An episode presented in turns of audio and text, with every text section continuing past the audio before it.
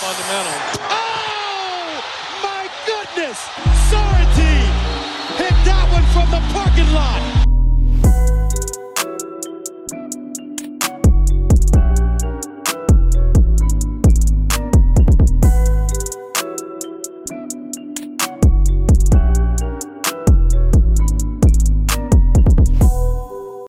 Yes, herzlich willkommen zurück bei Vom Parkplatz. Äh, eine Woche war Pause. Jetzt sind wir wieder da. Len hier und Lino ist auch wieder da und zurück in, in der Heimat, nenne ich es jetzt mal. Lino, grüß dich. Grüß dich, genau. Ich bin's wieder aus Köln hier zugeschaltet. Letzte Woche leider verhindert gewesen wegen besagter USA-Reise. Ich hatte sogar mein Mikrofon am Start, aber Donnerstag war Reisetag angesagt. Äh, dementsprechend war das Recording da schwierig und ansonsten war ich ab dann halt auch im Hostel unterwegs, wo das Internet nicht ganz so zuverlässig war und auch die Ruhe nicht wirklich garantiert war. Und ich war ja auch nur zwei Nächte in Miami, äh, wie ich später noch ein bisschen erzählen werde. Und äh, dementsprechend, ja, war es schwierig, auch was die Vorbereitung äh, des Pods anging und so weiter. Deswegen haben wir gesagt, vertagen wir das Ganze, aber nehmen jetzt halt noch ein bisschen den Trip mit rein in diese Folge. Ich freue mich drauf. Genau so sieht's aus. Bevor wir nochmal genauer auf den Trip zu sprechen kommen, gibt es noch einen kurzen Überblick, was wir heute mit euch vorhaben. Also, abseits äh, von Linos Reiseberichten und Tipps äh, es auch das Eastern Conference Parkplatz Ranking. So haben wir das jetzt genannt. So ein bisschen unser Approach von dem Power Ranking, obwohl es jetzt kein hundertprozentiges Power Ranking ist, sondern so ein Mittelding aus, äh, was wir denken, wie die Saison zu Ende gehen könnte und einem aktuellen Power Ranking ein schöner Mittelweg, deshalb das Parkplatz-Ranking. Sonst haben wir äh, wie immer Fantasy. Wir spielen quasi die neue Runde Woche 4 der zweiten Ausgabe. Und mhm. dann gibt es wie immer Wer bin ich zum Schluss. Und äh, damit beenden wir dann quasi die heutige Episode. Aber jetzt äh, geht's los. Okay. Ich bin auch neugierig. Wir haben noch gar nicht ausgiebig drüber gesprochen. Du hast es ja nee. schon angeteasert. Äh, du warst in New York und in Miami. Äh, allgemein, wie war es so? Erzähl mal. Hast du, hat es ja, Spaß gemacht? Hat definitiv Spaß gemacht. Also es war ja ziemlich kurzfristig das Ganze, aber hat sich im Nachhinein auf jeden Fall gelohnt. Also ganz generell war das ja aufgesplittet einmal in vier Tage New York City und dann nochmal zwei Tage Miami hinterher. Und ich hatte das Ganze ja eh schon so ein bisschen geplant, auch anhand der Spiele, die dort so am Start waren. Ähm, direkt als ich ankam am Sonntag war dann Brooklyn gegen Boston angesagt richtig cooles Spiel, auf das ich spä äh, später auch noch ein bisschen zu sprechen komme. Dann habe ich äh, im Madison Square Garden noch nichts gegen Atlanta Hawks, inklusive Trey Young und Ausbuhen von Trey Young äh, mitgekriegt. Und dann noch äh, in Miami dann am ersten Tag dort Miami Heat gegen die LA Clippers. Also es war wirklich eine NBA-Reise auch. Aber natürlich, wenn man auch schon in New York ist, dann muss man natürlich auch ein bisschen Sightseeing machen. Auch wenn ich tatsächlich schon mal dort gewesen war, beziehungsweise mehrmals auch schon, ähm, kommt man da nicht drum herum, erstens viel Sightseeing zu betreiben und dann auch äh, zum Food-Blogger nach, im Nachhinein zu werden.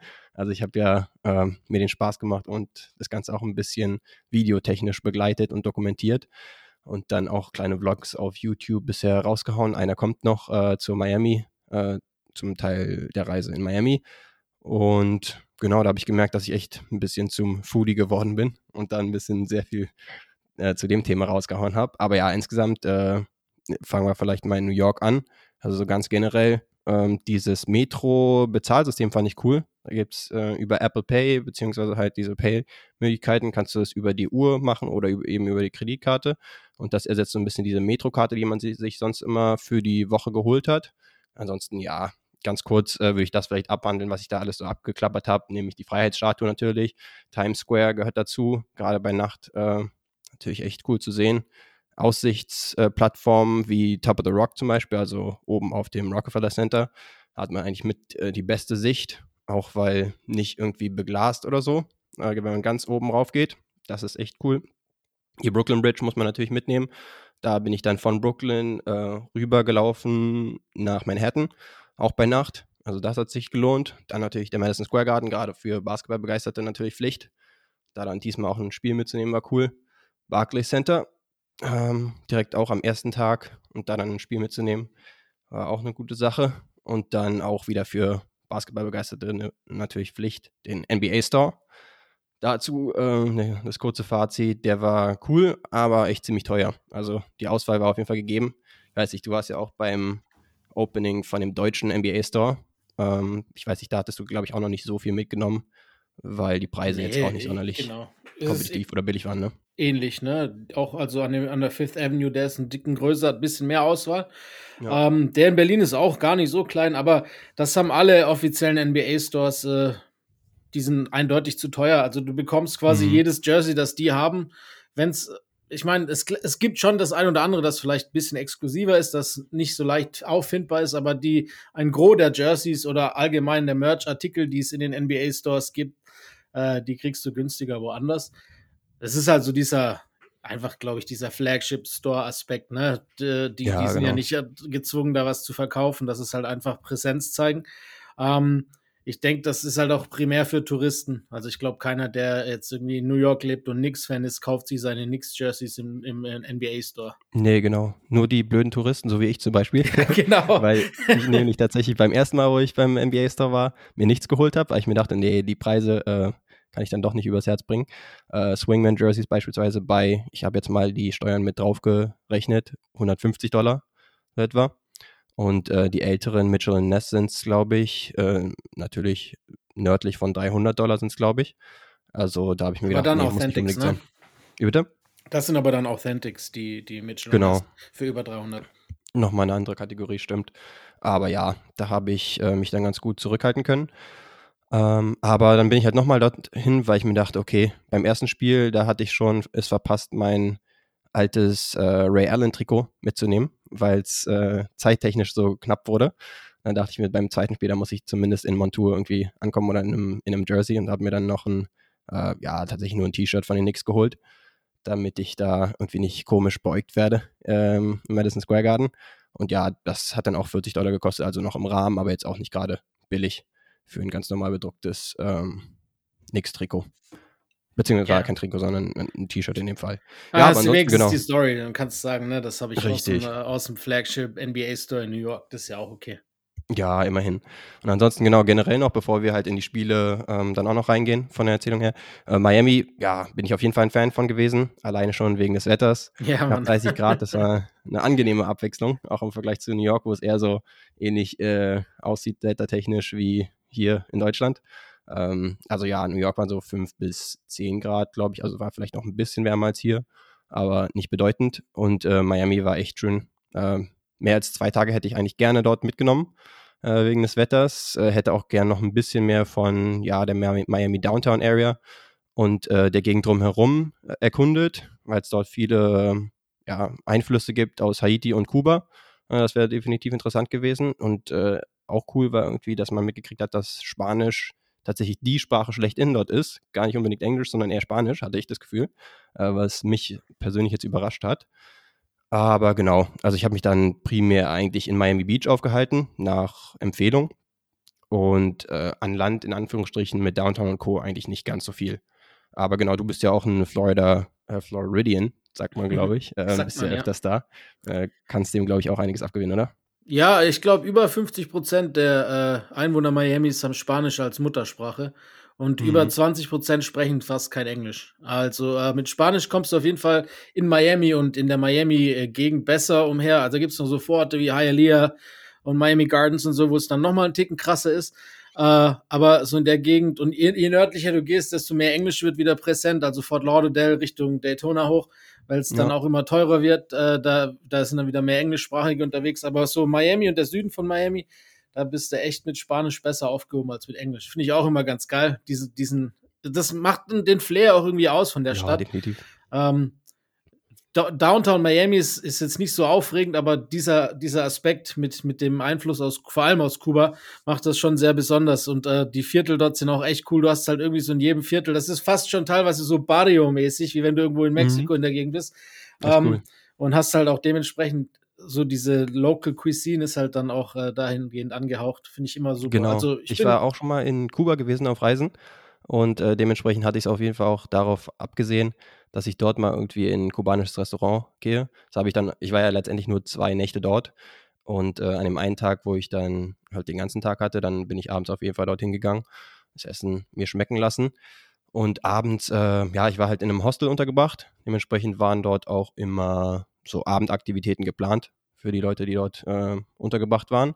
Und an der zweiten Nacht war es dann zum Beispiel, dass man die Möglichkeit hatte, in einen Club zu gehen äh, und ähm, ja, beziehungsweise zu einer Open-Air-Party war es dann letztendlich. Und da Geil. ist man dann noch zusätzlich Geil. zu so einer Winwood, also nach Winwood ist man gekommen. Das ist ja dieses Kunstviertel, ja. ähm, wo es recht viele so Graffiti-artigen Arten, artigen, ähm, Artwork gibt. Und das zumindest bei Nacht auch nochmal gesehen zu haben, war nochmal cool. Ähm, dementsprechend nicht nur am Strand rumgehangen, aber bei dem Wetter bietet sich natürlich an, dann an. Gerade wenn man, äh, wenn einem blüht, dass man bald wieder in die Kälte zurück muss, äh, dass man sich da auch ein bisschen an den Strand chillt. Das habe ich auf jeden Fall auch gemacht. Das ist doch auch immer diese Art Basel, äh, diese äh, Kunstausstellung, die auch, äh, also in Miami dann einmal im Jahr ist dort, ne? Yes, genau. Also das war, das war schon alles sehr cool zu sehen. Wie gesagt, hätte ich gerne noch ein bisschen mehr Zeit gehabt, um das ein bisschen zu erkunden. Aber naja, ansonsten würde ich noch ein bisschen auf die Spiele, die ich damit äh, gekriegt habe, äh, zu sprechen kommen. Ähm, und zwar war das erste Jahr Brooklyn gegen Boston. Direkt mal ein Banger, würde ich sagen.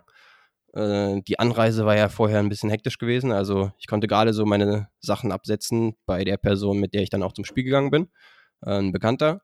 Und dann ging es schnell zum Barclays. Habe ich auf jeden Fall ähm, gesehen, dass das so ein modernes Ding ist auf jeden Fall. Ähm, ist ja auch erst relativ neu. Saß zwar oben, aber hatte ziemlich gute Sicht. Ähm, kam dann aber halt erst kurz vor Anpfiff. Dementsprechend war nicht groß mit irgendwie Fotos vorher machen oder noch äh, großartig Video-Footage aufnehmen oder so.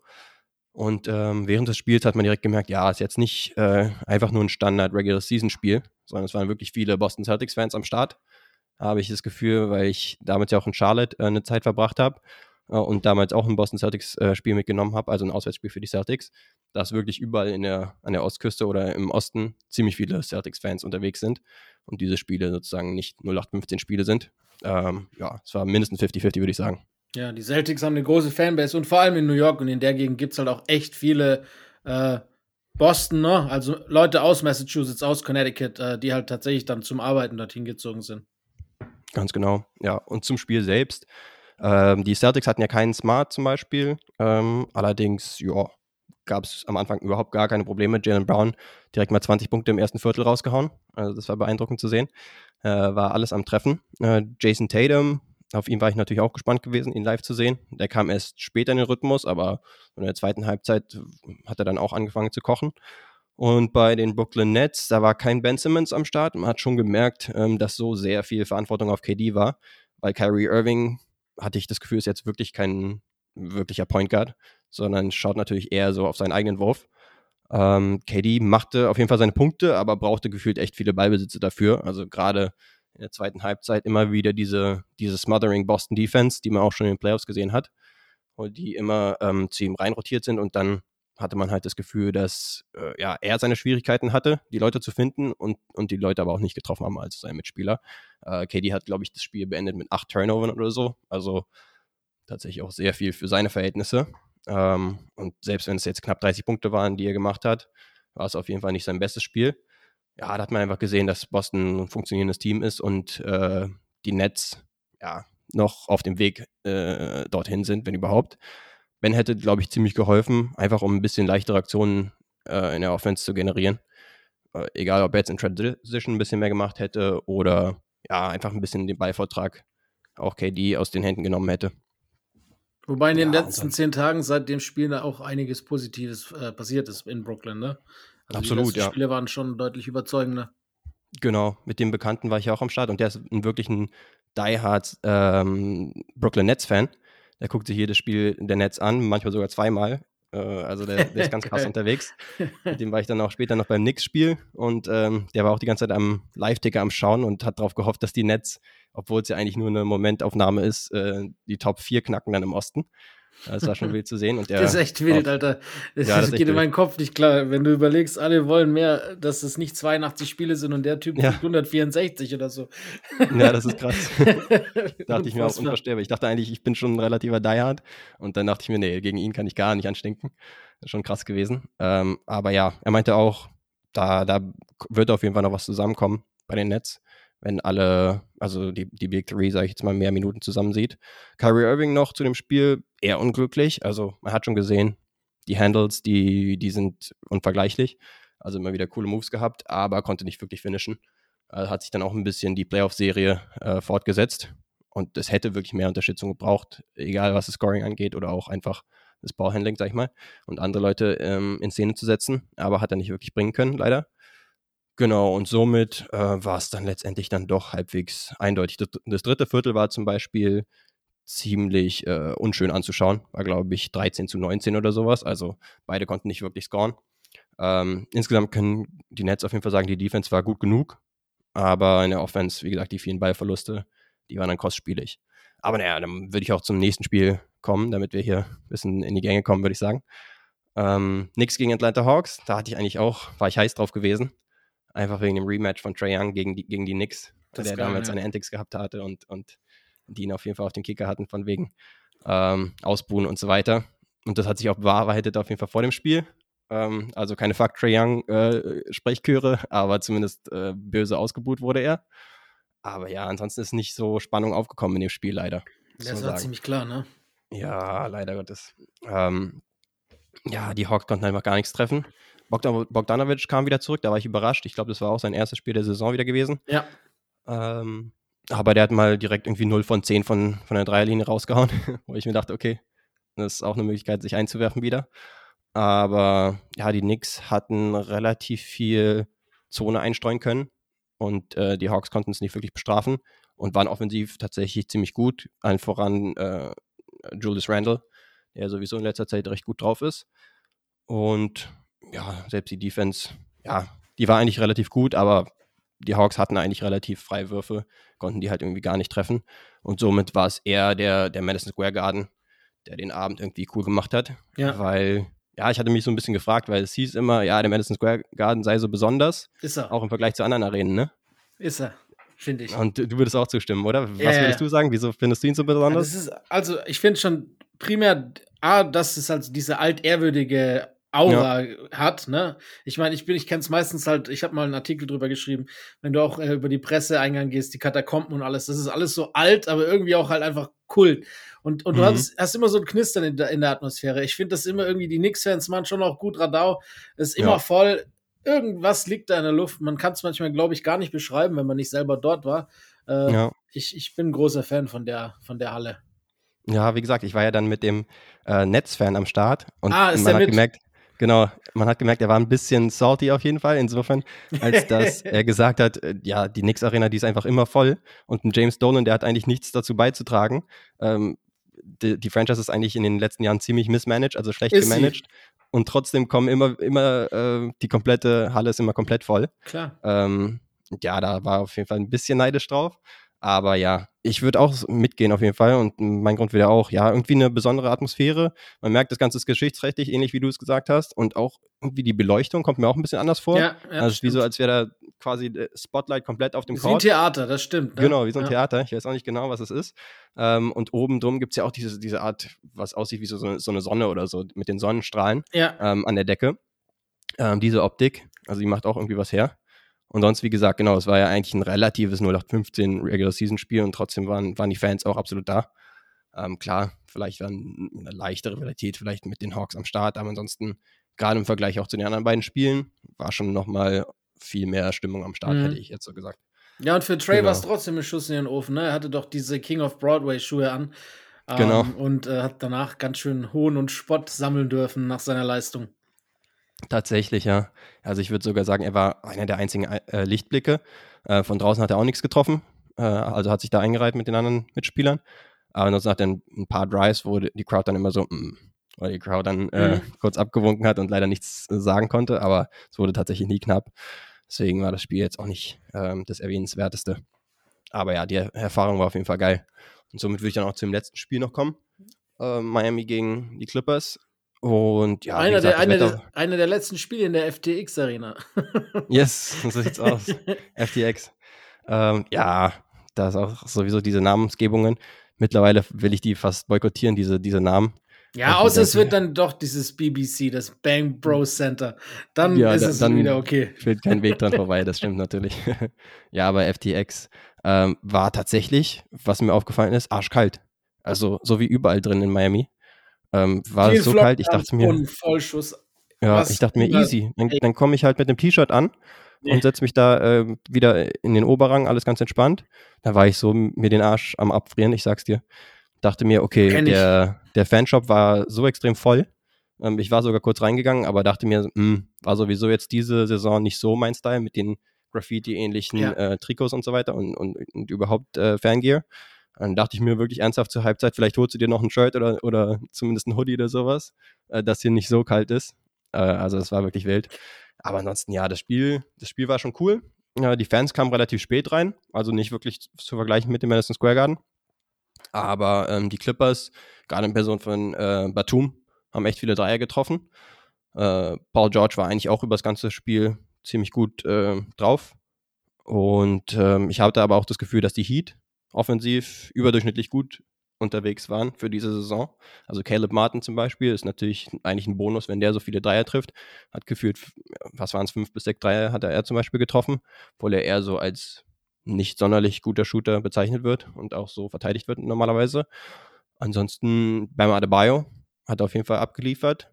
Mm, seine Serie so ein bisschen fortgesetzt von aggressiven, offensiven äh, Performances, auch wieder über 30 Punkte gemacht primär mit so Floatern und Push-Shots in Ringnähe und dann auch äh, Dunks und solchen Geschichten. Und Jimmy Butler war eigentlich relativ lange ziemlich unauffällig, aber dann war Closing Time und dann war wieder Jimmy Butler äh, Time angesagt. Was tatsächlich ein bisschen genervt hat, war dieses äh, jedes Mal nach einem Jimmy Bucket, Jim, me, Butler. Also ich dachte mir so, mh, hm, okay, muss das jedes Mal sein? Also das, das fand ich irgendwie nicht das Geilste. Aber wie gesagt, war cool zu sehen, dass er nochmal ein Takeover gestartet hat, ähnlich wie in den Playoffs letzte Saison. Zudem war es auch noch Oladipos erstes Spiel zurück, meine ich. Zumindest eins der ersten. Da kam so eine leichte Ovation auf. Und sonst, genau, also die Atmosphäre war jetzt nicht die, die wildeste. Aber spätestens zu irgendwelchen Dan Dance-Camps und sowas, da sind die US-Amis immer am Start. Und dann kommt auch Stimmung auf. Und ähm, insgesamt war es auch das Spiel, was bis am Ende knapp war, im Vergleich zu den anderen beiden. Insofern war das schon cool zu sehen.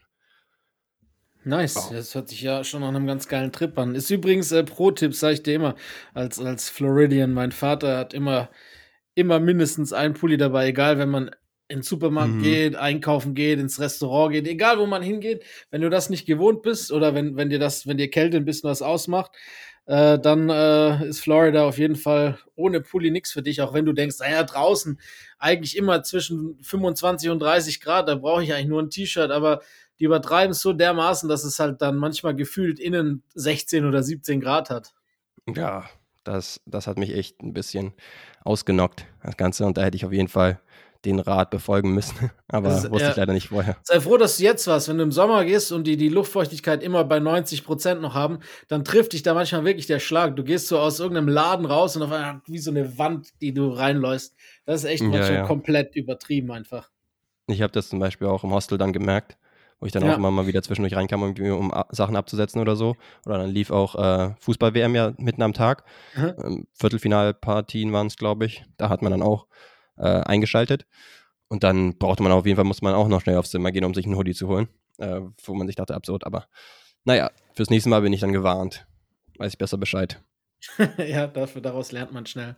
Gut. Genau, aber insgesamt absolut äh, positiv gestimmt, was den Trip anging. Das freut mich. Ähm, gerne wieder würde ich sagen. Dann machst du es auch nochmal. Das ist ja kein Ding. Das machst du einfach nochmal. Yes, why not? Ja. Vielleicht irgendwie dann den Westen ansteuern oder so. Absolut. Gibt ja genug schöne Sachen. Yes, genau. Aber genau, ich würde sagen, genug von mir und meinen äh, Erlebnissen und so weiter. Ich würde sagen, wir kommen zum Geschehen in der NBA, oder? Das machen wir. Wird Zeit, hätte ich auch gesagt.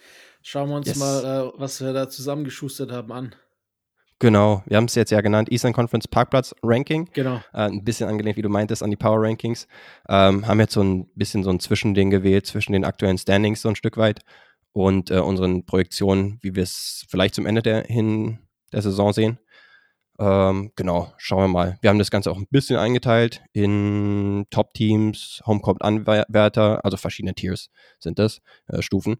Äh, Playoff-Teams bzw. Playoff-Kandidaten, dann Play-in-Teams und Play-in-Kandidaten und dann klare Lottery-Teams in unseren Augen. Und ich würde vorschlagen, wir können ganz unten anfangen, oder? Ja, macht man eigentlich, oder? Um Spannung aufzubauen. Yes, würde ich sagen. Dann leg ruhig los. Ja, meine 15 äh, sind die Detroit Pistons. Gehst du damit? Da würde ich jetzt in dem Fall mitgehen, ja, tatsächlich. Gut.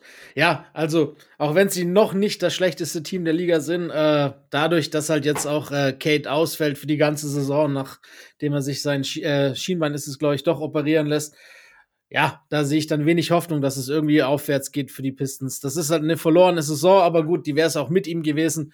Ähm, ja, offensiv sind sie 25., defensiv 29 das spricht Bände und äh, das wird eher noch schlechter als besser, die nächsten Spiele, denke ich mal. Ja, denke ich auch. Ist halt ein bisschen bitter für ähm, diejenigen, die jetzt zum NBA Europe-Spiel nach Paris gehen. Ja. Da hast du jetzt zwei Teams, die äh, tendenziell Absolut. ein bisschen in Richtung Tank schauen, vielleicht. Bei den Chicago Bulls wird man noch ein bisschen schauen. Aber ja, die Pistons, man hatte vielleicht vor der Saison gedacht, da könnte es ein bisschen früher nach oben gehen. Ich weiß, sie werden jetzt nicht unbedingt gesagt, dass sie ins Playen kommen oder so, aber man dachte zumindest, dass eine positive, äh, nicht Bilanz, sondern Tendenz Erkennbar vielleicht zu ist, ja. erkennen ist.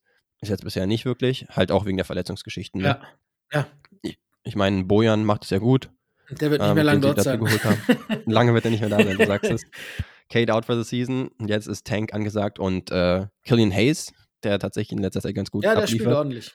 Ja, und äh, Ivy-Zeit, würde ich jetzt mal so. Ja, wobei Ivy Saison. bisschen durch den Tal geht, seit Kate raus ist. Das ist schon so. Mhm. Ja, das ist halt ein Rookie, ne? Dem, da darf man, wenn du, wenn du quasi die eine der schlechtesten Offensiven dirigieren musst als Rookie, dann ist es nicht wirklich eine einfache Aufgabe. Nee, tatsächlich nicht. Ja, ich Ja. würde sagen, lass bei den Loser-Teams gar nicht so viel Zeit verschwenden, außer Ja, vielleicht bei einem. Äh, bei, beim 14. Platz äh, hätte ich die Charlotte Hornets. Wen hast du als 14. genommen? Da gehe ich auch mit. Du auch Ja. mit? Nice. Ja, Yes. sie, sind, sie, sie haben die schlechteste Offensive mit Abstand der Liga und sind auch Mhm. nur 25. im Defensive Rating. Aber halt auch zum größten Teil ohne LaMelo Ball und Gordon Hayward, die jetzt, äh, Mello kam letzte Nacht zurück und Hayward soll anscheinend Freitag zurückkommen. Von daher wird sich da dann vielleicht ein bisschen was Positives besinnen. Aber wenn man sich so das Team anguckt an sich, ich meine auch Rogier und äh, Kelly Oubre beide mit so Career Years, was das Scoring anbetrifft, aber das sind halt einfach irgendwie, es ist so ein Team, das schreit mich irgendwie so mediocre, schreit mich das an. Egal wie Ja. man es nimmt, ne? Und dazu sind sie halt dann auch irgendwie nicht gut genug, dass da groß Momentum aufkommen kann, selbst mit der Rückkehr von LaMelo und Gordon Hayward, meiner Meinung nach. Nee, genau. Ich weiß nicht, ob die das bewusst so gemacht haben, dass LaMelo jetzt selbst am Anfang der Saison schon lange raus ist und das sozusagen dann nicht mehr weiter auffällt, wenn er es jetzt zum Ende der Saison immer mehr macht. Aber ja, zumindest kommt er mal zurück. Deswegen haben wir sie äh, vielleicht noch vor den äh, Detroit Pistons. Genau. Die zum, somit haben sie zumindest noch einen Star-Kaliber-Spieler äh, in ihren, ihren Reihen, äh, was die Pistons wahrscheinlich nicht über sich sagen können. Ja, du sagst schon, Offensive treffen sie gar nichts. Ähm, Ball bisher nur vier Spiele gemacht, da kommen jetzt ein paar dazu. Man würde sich ja hoffen, dass er zumindest äh, ja, nochmal zeigt, dass er sich nochmal verbessert hat. Wobei es natürlich auch schwierig ist mit all den Verletzungen. Dann hast du auch Gordon Hayward, der eigentlich ja auch eine Rolle spielen sollte, aber auch nur elf Spiele bisher gemacht hat. Ja, gut, aber, das ist man mittlerweile auch bei ihm gewohnt. Genau, Ne? genau. Bei ihm ist es mittlerweile mehr Alltag als äh, weniger, also als gesund zu sein. Das Genau, überrascht so sollte man dann nicht sein. Nee. Vielleicht kriegst du noch einen Terry Rozier getradet für einen Kann sein, ja. Restaurant-Pick vielleicht. Ist es vielleicht drin? Ja, Das ja, vielleicht nicht schlecht. Wird wahrscheinlich schwierig, ne? Wird schwierig. Er scored zwar, aber relativ ineffizient. Ähnlich wie Ubre Ähm, auch. Ja, genau. Ja, Ja. Ubre wirst du wahrscheinlich auch irgendwie veräußern wollen. Ist die Frage, wie viel du für die Jungs kriegst. Ja, aber ansonsten würde ich auch sagen, weiter zum nächsten Team, oder? Mach, mal. Mach du mal die 13. Wen hast du da? An 13 hätte ich die Orlando Magic. Und du? Ja, gehe ich auch mit. Bin ich auch dabei. Ach, seht ihr? Ja, zu den Magic sind ja everyone's favorite oder zumindest äh, für einen Teil der Saison gewesen. In der Offensive sind sie 25. Auch in der Defense habe ich in der 24 stehen. Also gehen oft an die Linie, gerade weil Paulo da aggressiv ist und immer wieder in Ringnähe abschließt oder sich faulen lässt. Äh, Es gibt ja zwar, es gibt ein paar Lichtblicke auf jeden Fall. Bol Bol zum Beispiel, der es plötzlich zu einem soliden Rotationsspieler gepackt hat und auch seine Ah, Starspiele zum Teil. Solide finde ich fast so ein bisschen Ja, ne? zu wenig bei ihm. Ist halt so ein bisschen die Frage immer, was man zu Spielern sagen, sagt, die bei so schlechten Teams unterwegs sind und jetzt irgendwie eine Rolle haben. Wie würde er zum Beispiel in, der, in einem richtig guten Team funktionieren, ist ein bisschen die Frage. Ähm, aber ja, Props gebühren ihm auf jeden Fall. Ähnlich wie. Franz Wagner, Ja. der auch seine 20 Punkte im Schnitt macht und auf jeden Fall zeigt, dass er wahrscheinlich auch bei einem richtig guten Team eine gute Rolle spielen würde. beispielsweise ja, die Warriors. Absolut. Und auch zweimal jetzt äh, direkt den, den Rookie of the Year, der ihm quasi letzte Saison überlegen war, äh, im direkten Duell zweimal gut weggeputzt mit Scotty Barnes letzte Woche. Oh ja. Ja, Scotty Barnes tatsächlich diese Saison ja. nicht so nee, kommen wir bestimmt unterwegs, noch zu. aber ja, stimmt. Franz macht in die Richtung auf jeden Fall eine Ansage. Genau, wir hatten ja auch schon teilweise über sie gesprochen, dass der Backcourt auf jeden Fall noch Verstärkung braucht. Michael Fultz mittlerweile zurück. Ansonsten Suggs und Anthony sind wahrscheinlich noch nicht die. Ja, Suggs auch noch Wahl. verletzt, ne? Ja, genau. Aber Fultz hat mir letzte Nacht, dass die da noch nicht so gut besetzt sind. Letzte Nacht hat mir Fultz super gut gefallen. Ich habe zwar nur die, äh, die Zusammenfassung gesehen, also die, die Condensed, aber da war er echt gut. Also auch ein paar schöne Highlights, äh, ganz gut dirigiert, mhm. gut den Ball verteilt, äh, auch ein paar echt schöne Fastbreaks von ihm, die man nicht so oft mehr gesehen hatte. Also der Markel Fultz von gestern war echt, echt stark. Äh, ja, du hast schon gesagt, ich finde die, die, die Franz und Bankero-Kombo eigentlich echt geil. Und damit sind die in der Zukunft schon ganz gut aufgestellt, glaube ich. Äh, die ja. letzten paar Spiele auch stark von, von Mo Wagner, darf man auch nicht vergessen. Oh ja. Ja, das ist auch cool, dass man dann ein paar positive Sightings von ihm hat, wieder hat, weil er vielleicht so ein bisschen über sein, um seine Akzeptanz in der Liga spielt diese Saison. Mhm. Ähm, aber hat es ja eigentlich als Energy Big in, in, der Vergangenheit immer gut gemacht und sollte sich da eigentlich halten können. Aber klar, die Le Leistung muss er natürlich auch immer wieder abrufen, auch nach Verletzung. Ja. Gut. Ähm. Hat, bei dir übrigens, wir haben jetzt gar nicht gesagt, alles noch Lottery-Teams, oder? Genau.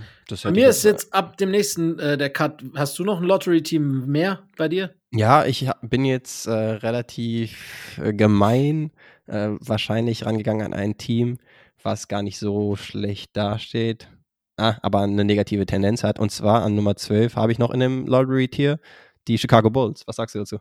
Okay, okay, okay. Ähm, die habe ich äh, in das äh, Play-In-Tier gepackt und bei mir sind sie auf 11, also noch eins höher. Ja, ähm, ja was soll ich dazu sagen? Ich meine, äh, sieht gerade nicht so wirklich gut aus. Ich glaube, die geben sich jetzt noch ein, zwei, drei Wochen, um dann äh, zu entscheiden, ob sie alles über den Haufen werfen, auf dem mhm. Trademarkt aktiv werden oder ob es vielleicht doch noch äh, funktioniert. Es gibt schon noch Dinge, die für die Bulls sprechen. Du hast schon gesagt, so schlecht sind sie nicht. Defensiv sind sie Neunter, offensiv sind sie zwar nur Zwanzigster, aber das hat auch Gründe. Ähm, sie haben einen ziemlich harten Schedule gehabt und äh, ich glaube, zwölf der letzten 15 Teams gegen, äh, hatten sie gegen Teams, die über 500 waren, gespielt. Also mhm. das darf man nicht vergessen. Und das ist ein Stat, den ich echt krass finde, den habe ich bei, bei, bei, dem, bei der NBA-Seite gelesen vorhin. Äh, die Bulls haben die meisten Clutch-Losses in der ganzen NBA. Also Spiele, die quasi mhm. innerhalb drei Punkten in den letzten drei Minuten waren, äh, sind ja. sie 2 und 9 und das, obwohl sie ein positives Net-Rating haben. also ja, ja. ist es irgendwie ein bisschen Pech auch dabei gewesen. Und wenn man das umdreht, dann wären sie eigentlich ganz gut dabei und wären dann noch vor den Knicks quasi in der Tabelle. Das heißt, äh, da ist ein bisschen viel Pech dabei und ich, ich, äh, ich traue denen noch zu, weil der Chor an sich nicht so schlecht ist. Ne? Das wissen wir alle mit, ja. mit Zach Levine, der irgendwie nicht in die Saison reinkommt. Äh, Demar, der halt Demar ist und äh, Vucevic haben die eigentlich schon ganz gut. Äh, plus so ein paar Glue Guys, Hustle Guys wie Caruso. Ich finde auch Ayo und Sunmu eigentlich ganz nice so. Ähm, ja. Aber ja, ich glaube, also ich meine, ich kann auch schnell ein Lottery-Team werden. Äh, in, mhm. ich, ich, sag dir, nach Weihnachten oder, oder zu Anfang des neuen Jahres sind wir da ein bisschen schlauer. Ob es äh, in deine ich Richtung geht oder ich, nicht. Ich hoffe äh, für alle, die zum Spiel gehen, zum NBA Paris-Spiel, inklusive dir, dass es noch nicht vorher eintritt, dass sie sagen, okay, alles wird eingerissen, sondern dass da DeMar Rosen und so und, und Levine und so noch aktiv sind. Das wäre natürlich cool. Das wäre auf jeden Fall für die Zuschauer definitiv äh, genau. von Vorteil. Aber ja, ich würde würd auch sagen, ey, eigentlich ist das ja ein Merkmal eines Tanking-Teams, äh, dass du möglichst die knappen Spiele ja. verlierst. Also vielleicht sind sie schon in, in, in, eine gute Richtung unterwegs, was das angeht. Äh, ich weiß nicht, wie die Fans dazu stehen. Aber ja, du sagst schon, ich würde auch sagen, insgesamt einfach mittelmäßig das Team. Ähm, vielleicht haben sie sich da auch mit dem Teambuilding insgesamt in die Richtung verrannt. Äh, ja, eigentlich sind sie nur defensiv im Rebounding überragend. Ähm, Levine nach Verletzung, wie du sagst, mit Problemen wahrscheinlich ist es irgendwie seiner Verletzung noch geschuldet. Mhm. Ähm, kein, äh, nicht Lamello, sondern Alonso Ball. Schmerzt tatsächlich auch. Ja, das, aber das, ja, mit dem kannst du eh nicht mehr rechnen, diese Saison. Nee, genau, mit dem Letzte Saison rechnen, ja auch schon. Ja, auf hab, dem Cap-Sheet ist er natürlich einer, der ja. viel einstreicht und dementsprechend ist es ist trotzdem vielleicht nochmal zu erwähnen. Ja, eigentlich äh, auch einer der wichtigsten Spieler, ne? Definitiv, ja. In der Offense äh, beschleunigt er das Spiel, äh, ist ein guter Connector und kann auch einen Dreier reinschmeißen. Nimmt die da äh, relativ hoch, äh, frequent mit hoher Frequenz, sagen wir es so. Ähm, und ansonsten, ja, ein Pat Williams zum Beispiel, auch bisher mit wenig bis kaum Verbesserung, würde ich sagen. Auch nach schwerer, längerer Verletzung, muss man auch ja, sagen. Ja, genau. Und da Ja. ist halt die Frage, wie viel Geduld hat man mit dem Mhm. ganzen Kader? Beziehungsweise könnte man jetzt sagen, bei einer 11 zu 16 Bilanzstand jetzt, okay, dann machen wir wirklich so ein bisschen den Tank für den Rest der Saison. Würde ich tatsächlich am s- für sinnvollsten halten wahrscheinlich. Also, wie gesagt, ich habe sie noch äh, im Play-In-Rennen. Yes. Auch, aber wie gesagt, das kann sich ändern. Entweder sie bleiben es oder sie traden. Aber wenn sie, wenn sie nicht auf dem Markt aktiv werden, glaube ich schon, dass sie da eine Rolle mitspielen um, um die Play-ins. Ja, okay.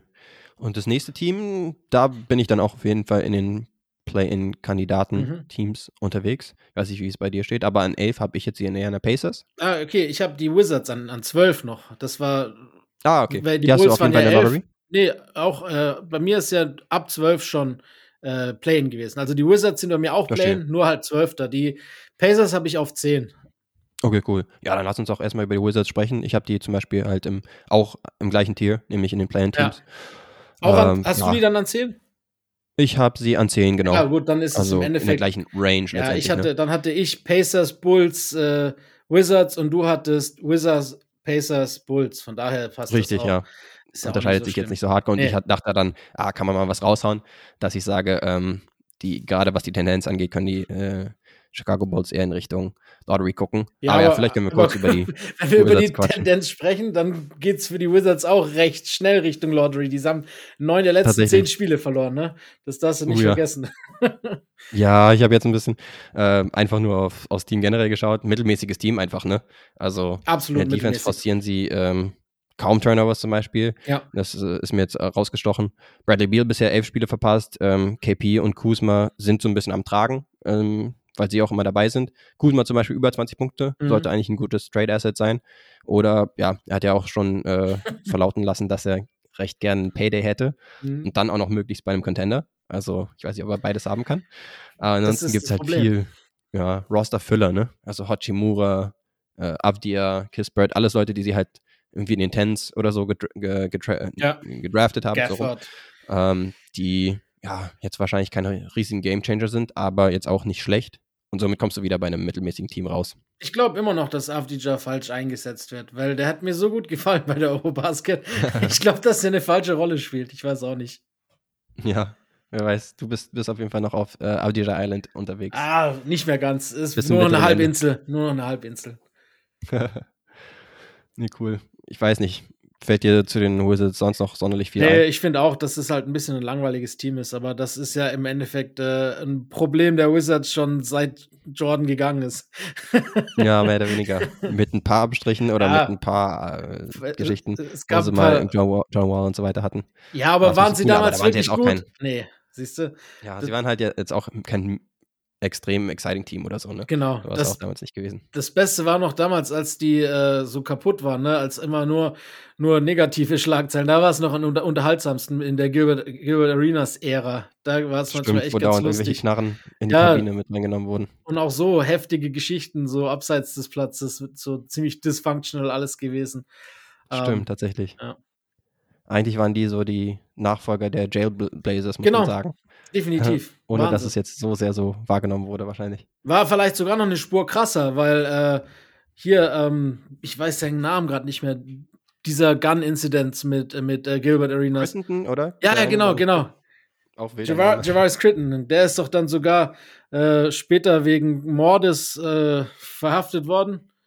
Auch und äh, ist, hat, hat dann im Knast entweder, ich weiß nicht, ob er sich umgebracht hat oder ob, ob, ob dann, ob er erschossen wurde. Also irgendwie ganz, Ganz krass damals noch, ja. Ja, das müsste man nochmal sich anschauen, äh, was da genau vorgefallen ist. Aber ja, allein schon die Tatsache, dass dort damals äh, eine Knarre einfach in der Kabine Ja, mit der war- rumhantiert wurde, ist ja, ist ja schon die Höhe. Naja, aber ähm, genau, in der, Ah, nee, Entschuldigung, der- er lebt, er lebt noch. Das war mein Fehler. Das war zwei Geschichten Ah, ja. miteinander verwechselt. Er lebt noch, äh, aber er sitzt für 23 Jahre im Gefängnis, äh, nachdem er wow, für Manslaughter 2015 sich schuldig erklärt hat. Es war, glaube Ja. ich, gang-related auch. Mhm. Und in der Gegen Gegenwart, ja, gibt es jetzt nicht so viele Schlagzeilen, positiv wie negativ, über die Wizards, aber Genau. ja, Also- sind halt auch kein spannendes Team. So ist es. Ja, genau. die Pacers sind vielleicht ein bisschen spannender. Die haben wir eh nicht gerankt zwar, aber mhm. die haben auf jeden Fall Stand jetzt ein bisschen mehr Upside oder positive Schlagzeilen zu machen. Allein schon äh, wegen Tyrese Halliburton, würde ich sagen. Und auch Benedict Matherin. Das ist schon äh, ein Guard-Kombo, die äh, für die Zukunft, glaube ich, ganz gut aussieht, wenn man die behalten kann, oder? Was sagst du dazu? Denke ich auch, ja. Die sind auf jeden Fall vielversprechend, auch im Vergleich zu anderen Teams. Da haben sie einfach für die Zukunft sind sie schon besser aufgestellt, würde ich sagen. Äh, spielen ziemlich schnell, ähm, so vom Spielstil her, nehmen viele Dreier, forcieren viele Turnover in der Defense und du sagst es, Tyrese mit 20 und 10 mit den meisten Assists in der Liga. Die Future Lakers spielen auch gut, falls sie es wirklich ja, ey, sind. Das seit, seit 450 Jahren soll, soll Miles Turner getradet werden. Und es wird, genau. Meinst du, es passiert noch irgendwann? At this point bezweifle ich es tatsächlich. Oder vielleicht landet er woanders. Ja. Ähm, der Fit neben Zion wäre ja bei New Orleans echt cool. Ähm, ich weiß nicht, ob es jemals zustande kommt. Aber ja, Matherin, super Scorer. Also ist bisher auf jeden Fall auch die Erwartungen am Übertreffen, würde ich sagen. Und dann sind sie ja tatsächlich noch mit einer 15 zu 14 Bilanz positiv unterwegs, auch wenn die Tendenz vielleicht ein bisschen nach unten geht. Aber es sind auf jeden Fall eine der cooleren Stories diese Saison. Ist halt die Frage, ob du diese Saison, ja, wahrscheinlich wirst du dir sagen, als, als Pacers-Fan, ja, ist gut, dass du schon mal wieder eine positive Tendenz siehst, dass du in Tyrese auf jeden Fall einen Franchise Cornerstone hast und da kannst du dann auch auf die Wembanyama Sweepstakes vielleicht ja. ein bisschen verzichten, oder? Tatsache. Ja, absolut. Sehe ich genauso. Cool. Ähm, yes. Gehen wir auf zur 9. Ähm, ich bin immer noch im Play-In-Rennen. Bei mir geht das ja. bis zur 8 runter. Ich weiß nicht, wie du es ja, gelistet hast. Here. Und bei mir sind auf der 9 die New York Knicks. Ja, da bin ich auch dabei. Bist du dabei? Da sind wir uns wieder einig. Ja, an sich äh, sieht es ja gar nicht so schlecht aus momentan. Die sind auch positiv. 15, 13, glaube ich, nur drei, äh, drei, drei äh, Siege hinter dem dritten Platz im, im Osten. Ähm, hm, Es ist ziemlich krass, finde ich auch. Äh, offensiv, glaube ich, 13., defensiv 12., also ziemlich middle of the way. Und äh, mhm. ja, ich glaube, da gehören sie auch. Für mich sind sie ein 500er-Team. Ähm, die werden in den Play-ins spielen, bin ich mir fast sicher. Ähm, ich glaube nicht, dass sie den Playoff-Spot halten können. Ja, den haben sie gerade, ne? Ja, genau. Gerade sind sie auf 6. Auch ja. wenn andere Teams dann noch hinter ihnen sind, beispielsweise die Heat oder die Atlanta Hawks, die wir eigentlich vor ihnen haben. Stimmt. In unserem Ranking hier. Richtig. Ja, es ist halt so dieser typische äh, Tom Thibodeau Basketball, der jetzt gerade wieder gespielt wird. Ähm, ja. Er sagt wahrscheinlich, Schuster, bleib bei deinen Leisten. Ähm, ich finde es manchmal ein bisschen ja, es ist einfach nicht mehr zeitgemäß, würde ich sagen. Uninspiriert und, irgendwie. Und es ist sehr inspiriert und äh, ich weiß auch nicht, ob das Spielermaterial irgendwie dafür da ist, diesen Art Basketball zu spielen. An sich äh, könnten sie, glaube ich, schon ein bisschen attraktiver spielen. Ja, wenn man jetzt mal auf das Spielermaterial schaut, klar, irgendwie bräuchten, also so ein Randall, stagniert auch seit Jahren. Der hat mal ein paar gute Spiele, dann wieder ein paar weniger gute Spiele. Mhm. Klar, alles schon auf einem relativ hohen Niveau. Brunson ist super gut angekommen in New York, aber ja. irgendwie irgendwas fehlt, finde ich. Auch so ein RG Barrett, der ist seit Jahren auch irgendwie so Hoffnungsträger, aber kann dem Hype nicht gerecht werden. Das erinnert mich immer so ein bisschen an die Andrew Wiggins-Zeit in, in Minnesota. Ja. Ähm, ja, also ich glaube, in der Form ist für die Knicks nicht viel mehr drin als äh, die Play-ins. Nee, denke ich auch. Und trotzdem wird MSG die ganze Zeit voll sein. Ja, genau. gut performen oder nicht. Ja, ähnliches hatte ich mir auch aufgeschrieben tatsächlich. Also offensiv sind sie, was Offensiv-Remonts angeht, ziemlich gut. Sie haben ja auch eine ganz gute Big-Man-Rotation in Mitchell Robinson zum Beispiel, in Isaiah Hartenstein, der ein Lichtbig ist. Uh, Sims ist zum Beispiel auch noch eine Option. Also da sind sie echt gut aufgestellt eigentlich. Ansonsten, ja, es ist das Ganze ziemlich bieder. Die Defensive wird wieder ein bisschen besser. Uh, auch Randall jetzt wieder mit ein paar Lichtblicken, wie du meintest. Ähm, eigentlich wäre er so ein X-Faktor tatsächlich RJ Barrett. Also von ihm müsste mehr kommen, ja. weil bei den anderen sieht man jetzt nicht mehr so viel Verbesserungspotenzial. Bei ihm eigentlich theoretisch schon, kommt aber halt bisher nicht. Vielleicht muss er da unlocked werden von einem anderen Coach, der ihn irgendwie in eine bessere Position bringt oder so und ihm eine bessere äh, Rolle gibt. Aber ja, derzeit hat er jetzt bisher noch nicht die super Flashes gezeigt, muss man auch sagen. Ja, vielleicht hilft auch ähnlich wie bei Wiggins einfach ein Tapetenwechsel. Das ist auch, weißt du, Nummer zwei Pick, nicht ganz so krass wie damals zu Beginn, dass der ja als neuer Superstar kam und eigentlich ein Riesenhype war davor schon, äh, konnte nicht gerecht werden. Aber mit dem Druck der New Yorker, ne, und äh, du weißt ja selber, dass es immer irgendwie ein falsches Selbstverständnis der Knicks-Fans ist, doch relativ hoch äh, und weit zu kommen. Ähm, ja. das, dem sie ja eigentlich schon seit Jahrzehnten nicht mehr gerecht werden. Ähm, nee. Das Selbstverständnis ist geblieben, der Druck ist hoch, das ist das teuerste Franchise, das wertvollste Franchise, einfach nur ob des Standortes und ob der Geschichte und ob der Fans und so weiter und so fort. Aber mhm. dementsprechend mhm. lastet halt auch ein großer Druck medial wie auch intern auf einem Spieler wie RJ Barrett. Ich weiß nicht, ob ja. ein, ein, frischer, frischer, äh, ja, ein Tapetenwechsel oder einfach irgendwie ein Wechsel irgendwohin ihm vielleicht auch Erlösung bringen würde in einer anderen Rolle, ohne jetzt der Heilsbringer sein zu müssen. Ja, das könnte sein. Ich glaube, jetzt werden sie kurzfristig erstmal nicht traden. Ähm, nee, nee. Ansonsten wäre halt die Frage, was überhaupt passiert. Nicht. Also Derek Rose derzeit wenig Spielzeit am Kriegen. Äh, ja. Quickly und äh, Taubman sind immer die jungen Spieler, die vielleicht irgendwie was einbringen könnten. Ähm, Cam Radish ist jetzt auch noch nicht getradet worden, ist aber auch irgendwie auf der, auf der Liste. Also da gibt es ein paar Leute, die, die Fournier spielt so auch raus aus der Rotation, ne? Stimmt, ja. Aber all diese Leute werden jetzt nicht plötzlich einen Donovan Mitchell-Type-Spieler wieder zurückgeben oder bei, so. Bei Janis, im Janis Kopf vielleicht schon, ne? Womöglich stimmt. Wenn wir wieder auf die. Wenn Janis der GM wäre, ja. dann würde da einiges rausholen. Oder, oder mit Janis müsste man einen Deal machen, so rum. Äh, zumindest mit Fournier, weil er ja in seinem äh, äh genau. European-Team ein Starter ist. So ist es. Ja, aber ansonsten sehen wir, dass tatsächlich New York ein bisschen in der Mittelmäßigkeit feststeckt. Wie sehen wir es bei dem nächsten Team? Also mein nächstes Team wäre noch als Play-In-Team tatsächlich die Atlanta Hawks. Ja, ich habe die Hawks äh, als Playoff-Team ein höher. Uh, ich habe als 8 noch die Raptors im Play-In. Ah, okay. Die habe ich ein bisschen höher, aber dann lass uns doch äh, Raptors ein bisschen quatschen. Vielleicht mhm. haue ich kurz meinen Take aus, wieso gerne. ich sage, dass ich sie vielleicht ein bisschen höher sehen würde, beziehungsweise potenziell zumindest. Ich habe da auch wieder ein bisschen projected, weil die Raptors derzeit mit 13 zu 15 auf der Nummer 10 im Osten sind, also ganz klar im Play-In. Ich habe sie ja trotzdem eher als äh, Playoff-Kandidaten und auch auf der Nummer 6 und würde da anführen, ja, die Offensive ist nicht so toll, die Defensive immerhin Top 10 habe ich jetzt hier und äh, Verletzungen wären so mein Hauptding, das ich anbringen würde. Fred hat bisher 6 verpasst, äh, Pascal Siakam 10, der wirklich auf All-NBA-Niveau unterwegs war am Anfang der Saison. Ja, und die Offense wird äh, tatsächlich gerettet durch viel Transition. Also in der Half-Court-Offense sind sie echt schlecht. Ähm, in der Defensive forcieren sie dafür immer wieder Turnover, was ihnen auf jeden Fall hilft, ähm, das zu kaschieren. Und ähm, ja, sie sind halt einfach ein ekliges Team, gegen das man ungern spielen wollen würde, auch in der potenziellen Playoff-Serie. Und sie brauchen aber halt all, alle ihre Leute, damit dieses System auch funktioniert. Und äh, darauf würde ich ein bisschen setzen, dass sie auch wieder ja, besser performen irgendwann. Ja, den Punkt gebe ich dir auf jeden Fall. Wie gesagt, ich habe sie auch auf 8. Das ist auch zwei höher, als sie jetzt ranken. Ähm, ja. Ich bin einfach ent irgendwie enttäuscht von Scotty Barnes. Ich, hab, ich fand ihn so geil letztes Jahr und deshalb äh, glaube ich, weiß nicht, der ist halt. Äh, stagnierend ist ja sogar das falsche Wort. Der ist im Vergleich zu seiner Rookie of the Year Campaign äh, schlechter geworden, so blöd sich anhört. Ne?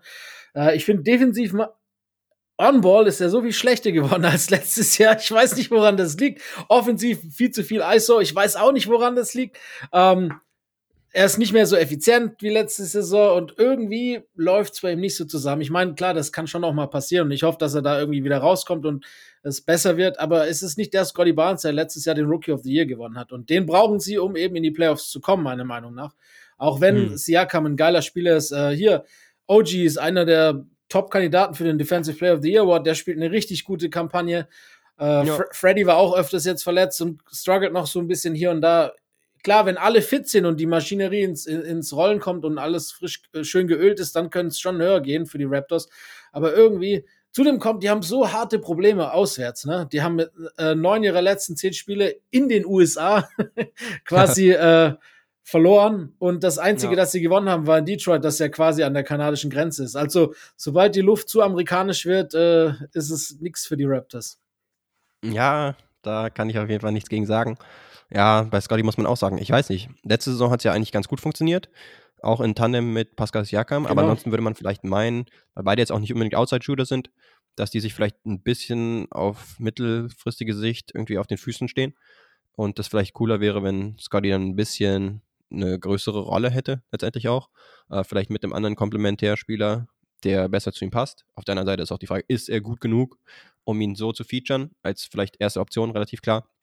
Ähm, stand jetzt auf jeden Fall nicht. Das hat er bisher beantwortet. Aber ja, also ich meine, es gibt ja auch Spieler, die in, im zweiten Jahr ein bisschen ja. ähm, ihre Probleme haben, aber dann sollte man sie noch nicht abschreiben, denke ich, ne? Nee, ich meine, abschreiben ist auch das falsche Wort. Er spielt ja jetzt nicht ja. furchtbar. Ist, du kannst sagen, mhm. so Sophomore Blues. Er hatte schon auch echt gute Spiele. Äh, es ist halt nur, man hat von ihm mehr erwartet. Wenn man überlegt, mit welchem Potenzial er ausgestattet ist und was er letzte Saison schon gezeigt hat, hat halt jeder mehr erwartet und hat halt gedacht, der geht ganz klar den nächsten Schritt. Den hat ja. er nicht und äh, deshalb stagniert jetzt halt ein bisschen bei mir. Du hast die Hawks gehabt auf 8, ich habe sie auf 7, aber bei mir schon ein, ein Tier weiter oben. Wer ist ah, okay. bei dir äh, auf? Ja, auf ich habe sie mir auch anschauen können. Natürlich sollte man jetzt ein Spiel nicht überbewerten, aber nee. genau. Ähm, die Hawks gilt es ja auch noch kurz zu besprechen. Also ich habe sie noch im Play-in-Tier, mhm. weil ich bisher auf ihn, aus ihnen jetzt nicht so schlau we werde. Also offensiv sieht das echt noch nicht gut aus, obwohl man eigentlich immer gedacht hat, okay, Trey Young, der garantiert eigentlich eine ziemlich gute Offense, aber gerade bei ihm läuft es derzeit echt nicht wirklich gut, ineffizient unterwegs. Ähm, ja, sie nehmen kaum Dreier. Das ist auch vielleicht ein Ding, was mit DeJounte Murray ein bisschen zu tun hat, auch wenn der gerade anfangs Aufbau ziemlich gut funktioniert hat. Man hat sich gedacht, dass äh, Trey Young vielleicht auch Aufbau ein bisschen besser funktioniert.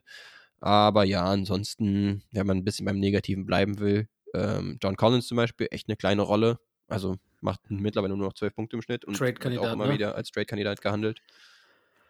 Nicht so ideal. Nee. Ähm, insofern, ja, sind sie jetzt halt bei einer wieder so um eine ähm, 50, 50 Bilanz unterwegs, 14 zu 15 derzeit tatsächlich.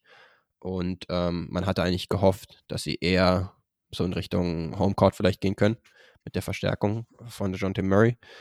Aber ja, ein paar Verletzungssorgen waren auch dabei, deswegen, wie gesagt, ich weiß nicht ganz, wie ich sie einschätzen soll. Ja, geht mir ähnlich. Ich habe sie nur, ich bewerte sie nur ein bisschen positiver, weil ich glaube, so wie sie gerade spielen, schon so der Low Point ist und es kann eigentlich nur besser werden.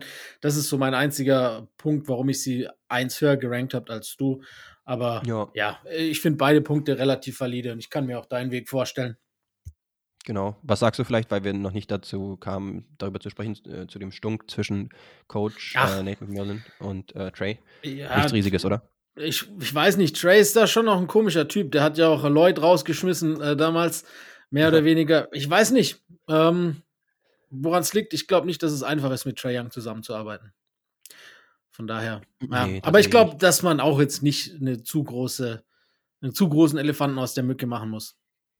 Nee, Wohl auch nicht. Ja gut. gut ähm, das heißt, wo sind wir jetzt mittlerweile gelandet? Ich glaube schon bei den Playoff-Teams, oder? Ja. Also mein, mein ja. erstes Playoff-Team waren die Hawks auf der 7. Ah, okay. Meine 7 waren dann die Miami Heat. Ah, okay, die habe ich auf der 6.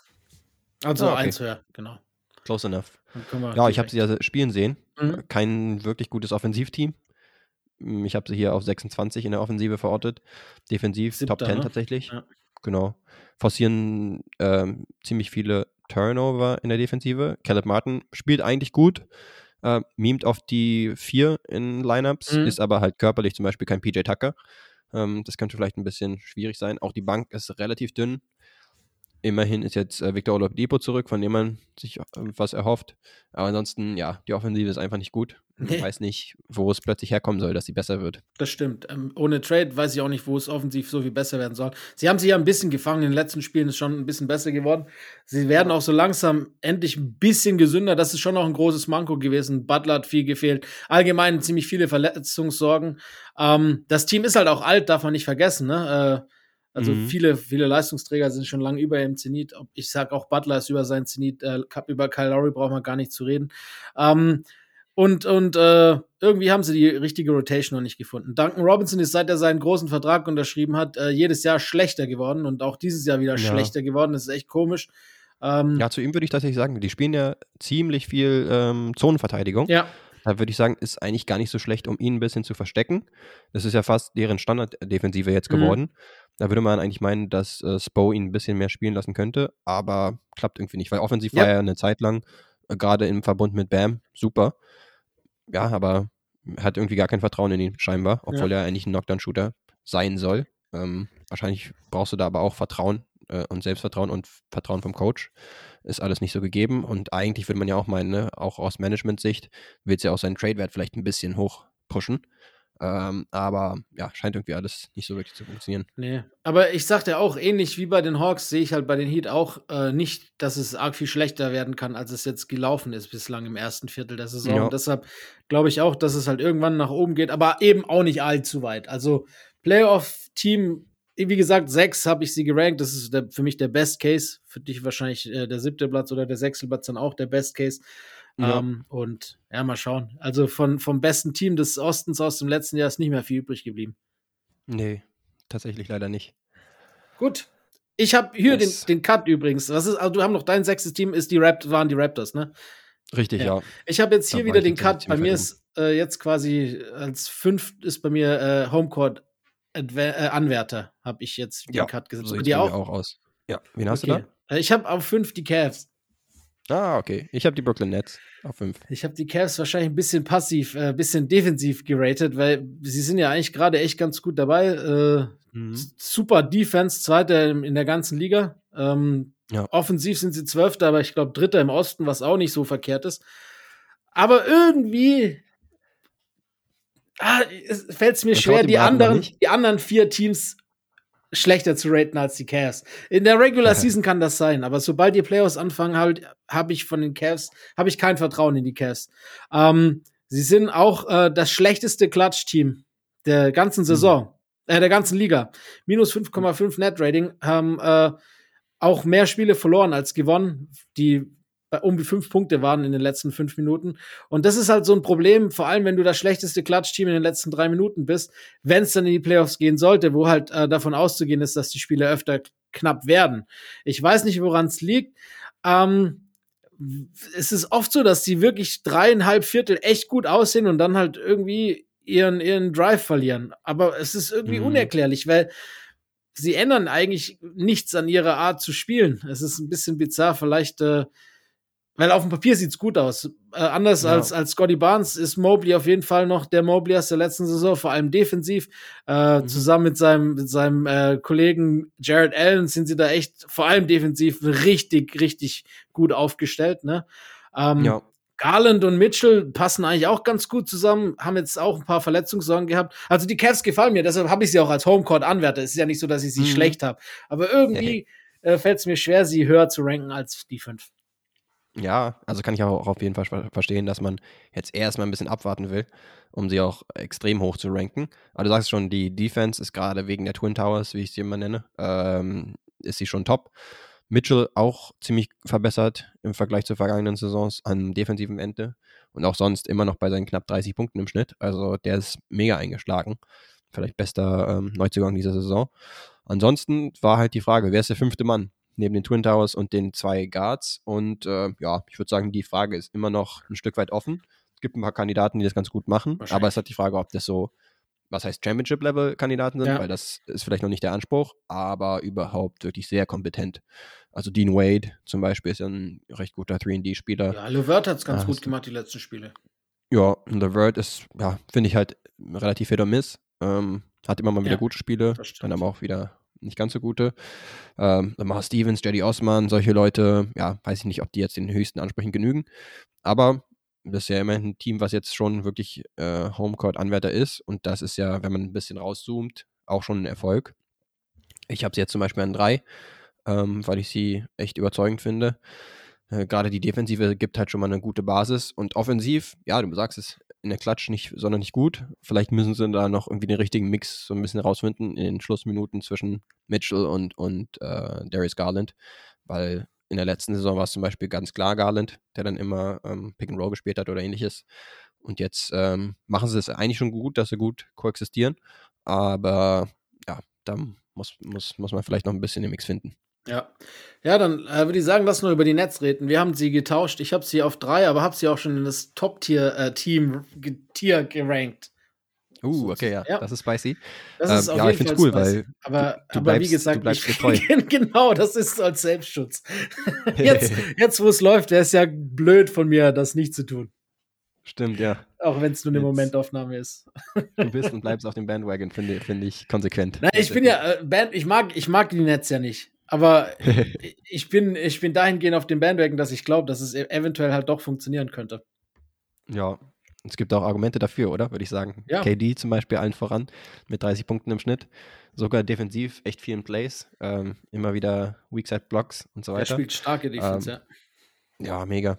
Äh, offensiv wie defensiv sind sie eigentlich relativ gut. Mhm. Also in, in Top 10 Range. Und ähm, ja, mit all den Sachen um das Team herum da würde man nicht meinen, dass sie trotzdem jetzt schon so gut dastehen. Tun sie aber tatsächlich. 17 äh, zu 12 ist auf keinen Fall eine schlechte Bilanz. Top 4, wie gesagt. Jetzt Ach, ist die Frage, können sie mit dem 10, ne? Team Ja, können sie tatsächlich damit ein Contender werden? Das ist so ein bisschen die Frage. Das ist definitiv die Frage, aber äh, Stand jetzt, sind wir ehrlich, gibt es sowieso nur zwei Contender im Osten.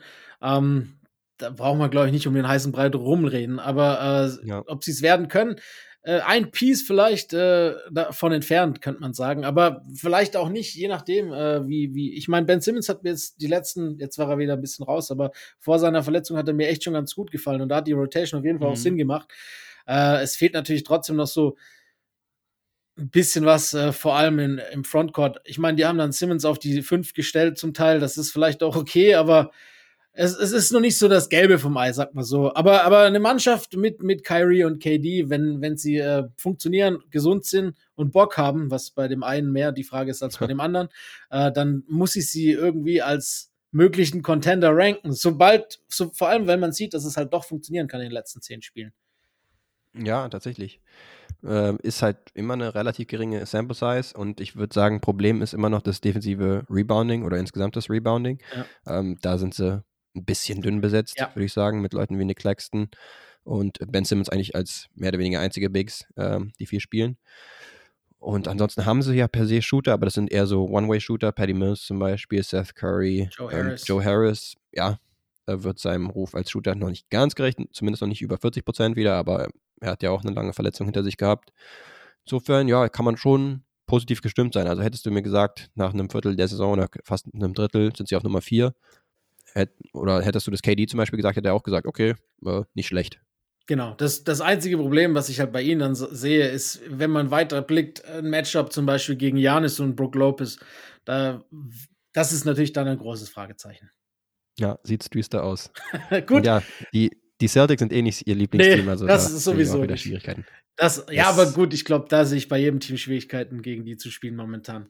Das ist, da sind genau. sie nicht alleinstehend. Ähm, aber das heißt auch, wir haben beide die Sixers auf die vier gepackt, ne? Ja, tatsächlich, stimmt. Ich habe sie aber, aber ich habe nur, nur, dass wir ein unterschiedliches Tier haben. Ich habe sie schon im Top-Tier. Du hast ja erst dann nur zwei, wahrscheinlich, wie ich dich kenne, im Top-Tier-Rank. Ja, ich ah, okay. bin da konservativ gewesen. Nur die Top okay. 2 Top-Teams auch als Top-Teams äh, angekündigt. Aber ja, dann kannst du ja sagen, nominell bist du ja dann positiver gestimmt, was die Sixers angeht. Hau mal raus. Ja, bei den Sixers gab es halt auch viele Verletzungsprobleme äh, und sie haben sich trotzdem gut geschlagen, darf man nicht vergessen. Simmons äh, Simmons. Embiid spielt gerade falscher, falscher Sixer, der geblieben ist. Embiid spielt gerade wieder MVP-Level. Also der ist gerade wieder ganz krass unterwegs. Ähm, ist mhm. immer die Frage, wie lange er es halten kann, verletzungstechnisch. Äh, James Harden kam jetzt wieder zurück und äh, ja, hat vor allem als, als äh, Passgeber brilliert die letzten Spiele. Maxi ist immer noch nicht da. Äh, es, es, zeigen eigentlich alle, alle Pfeile nach oben. Ähm, ja. Defensiv sind sie sowieso eigentlich jedem Zweifel haben, eins der besten Defensive Teams. Ich meine, allein schon, wenn du guckst, was sie für Defensivspieler in ihren Reihen haben, mit, mit Thibault, der jetzt wieder ein bisschen mehr Spielzeit bekommen hat, mit PJ Tucker, der zwar offensiv nicht viel macht, aber äh, ein extrem wichtiger Bestandteil ist für die Mannschaft, als auch defensiv gesehen. Ähm, klar, im Beat wissen wir auch, wenn er Lust, wenn er Lust hat und verteidigen will, ist er einer der besten Verteidiger der Liga. Er hat nicht nur, halt nicht immer nur Lust, ne? Aber an sich ja. ist das wirklich defensiv ein super Team und offensiv, wenn sie dann wieder gesund sind, auch. Also ich bin mir sicher, dass Doc Rivers irgendwie wieder was kaputt coachen wird in den Playoffs. ähm, oder, oder irgendwelche Leute dann wieder keinen Bock haben zu spielen und äh, die Schuld sich gegenseitig versuchen, in die Schuhe zu schieben. Das ist so ein Sixers-Ding, deshalb glaube ich eventually auch nicht, dass es ganz nach oben geht, aber Stand mhm. jetzt können es. Wenn es alles passt, sind die Sixers für mich auf jeden Fall ein, ein Contender. Okay, ja. Kann man auf jeden Fall, also das ist ein guter Take. So viel kann ich auf jeden Fall schon mal sagen. Ähm, du sagst es, also sie sind nur knapp über 500, aber Harden und Maxi haben über 10 Spiele verpasst. Embiid auch 8, also kannst du eigentlich großartig noch nicht was über die Sixers aussagen. Außer, dass Doc, Doc Rivers mit äh, recht schlechten Teams äh, gut performt. Weil starlose Teams, da ist er, wird er plötzlich zu Greg Popovich gefühlt. Ja, das stimmt. Ähm, aber genau, Embiid nach Anfangsschwierigkeiten ist er jetzt wieder bei 33 Punkten im Schnitt, also einem Career High und haut äh, regelmäßig 50-Punkte-Spiele raus. Okay, regelmäßig übertrieben, aber äh, schon mehrere. Recency Bias war das, ne? so sieht's aus. Ja, ähm, eine Defen Defensive, wie gesagt, äh, selbst ohne all das Personal, vielleicht sogar wegen äh, der Ab Abstinenz von Harden und Maxi, weil die jetzt defensiv wahrscheinlich nicht die ähm, Bringer sind, äh, sind sie auch Top 10. Forcieren viele Turnovers beispielsweise.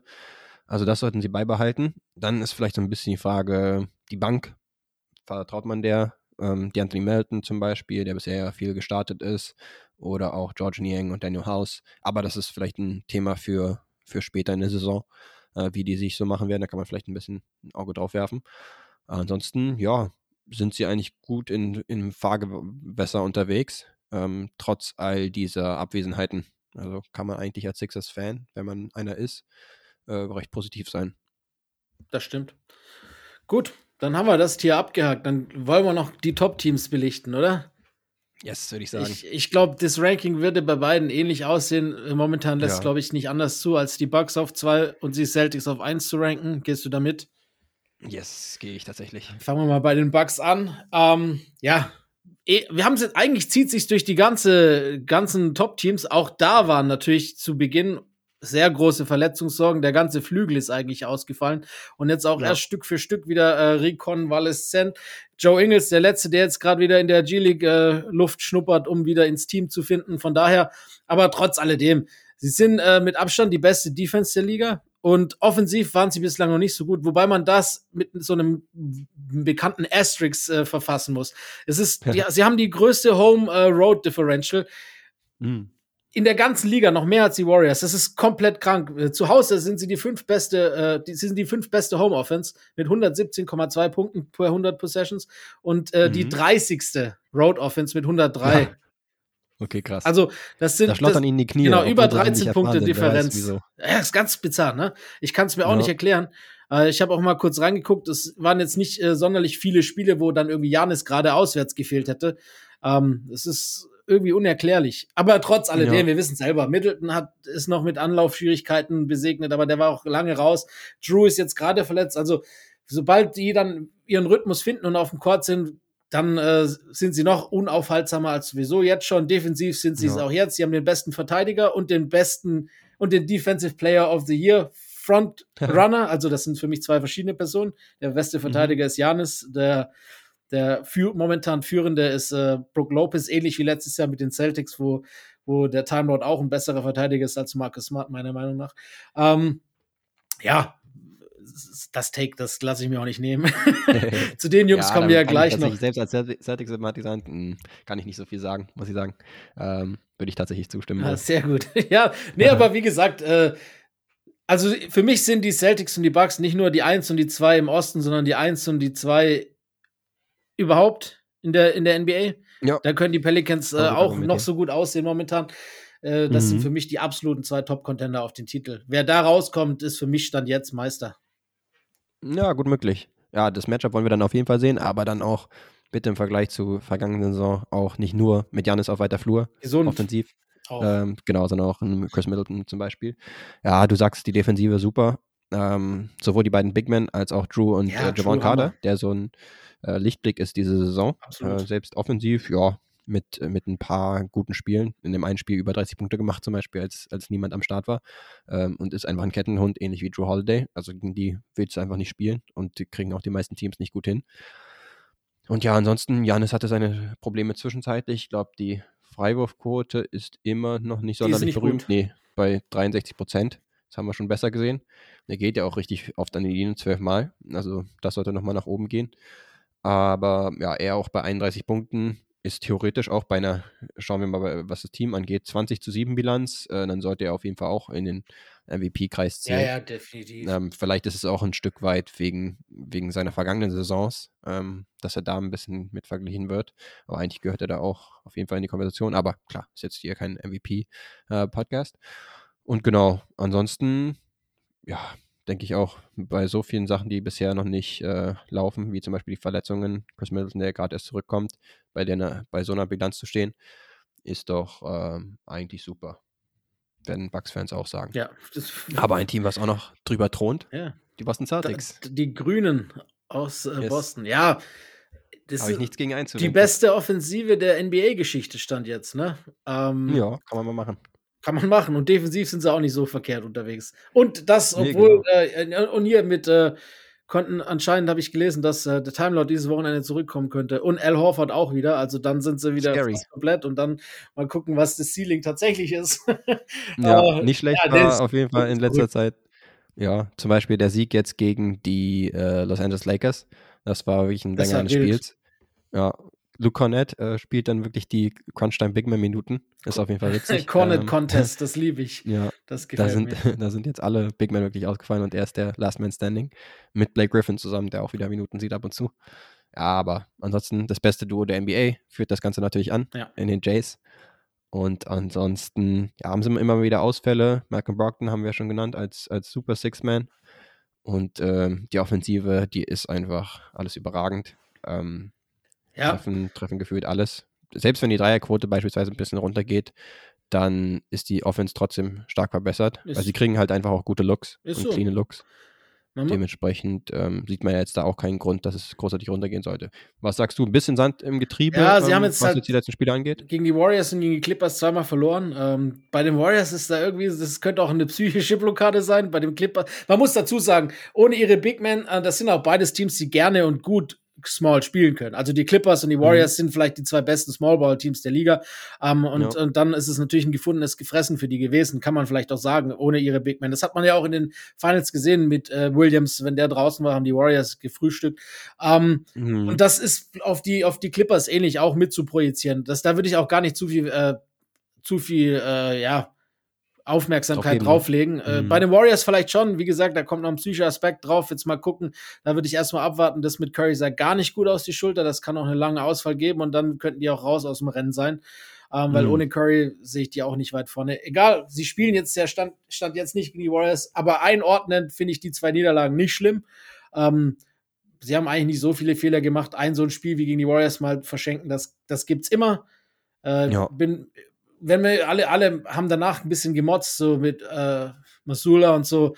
Wenn man überlegt, dass man immer sagt, jungen Trainern muss man Zeit geben und letztes Jahr war im Januar Ime Udoka mit einer viel schlechteren Bilanz noch gesegnet. Dafür macht er es schon echt, echt gut. Ähm, also mal den, den Ball flach halten und genießen, weil es wird weiterhin top aussehen für die Celtics und das bis zum Ende der Saison. Ja, denke ich auch. Also, wenn es dann noch in Richtung Playoffs geht, dann können wir nochmal drüber sprechen. Äh, sehen wir zum Beispiel sie besser gewappnet jetzt im Vergleich mit einem Team wie den Warriors, selbst wenn es nicht unbedingt die Warriors sind, einfach mit einem Top-Team.